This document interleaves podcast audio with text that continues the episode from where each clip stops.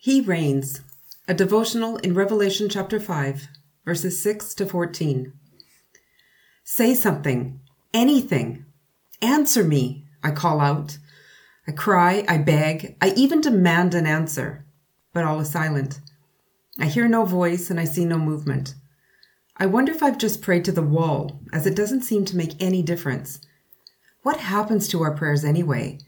Are they just floating out there somewhere, lost in eternity? John turned around looking for a lion and found a lamb. And now that lamb is center stage, surrounded by the heavenly hosts. The lamb has a scroll in his hand, ready and willing to open it and share its message.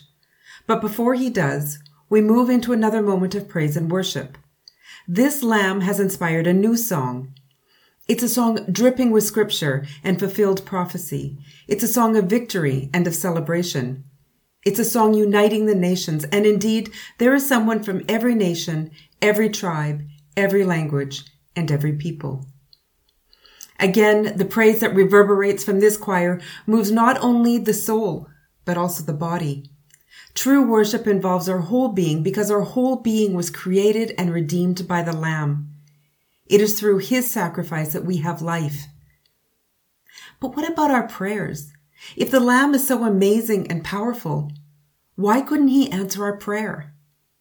The answer is in verse 8. Our prayers aren't lost or forgotten.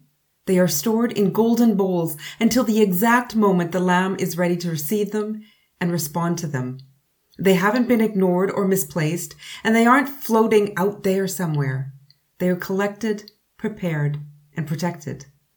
And when the time is right, those unanswered prayers are held up to the Lamb as an offering, and he will answer them according to his will and purpose.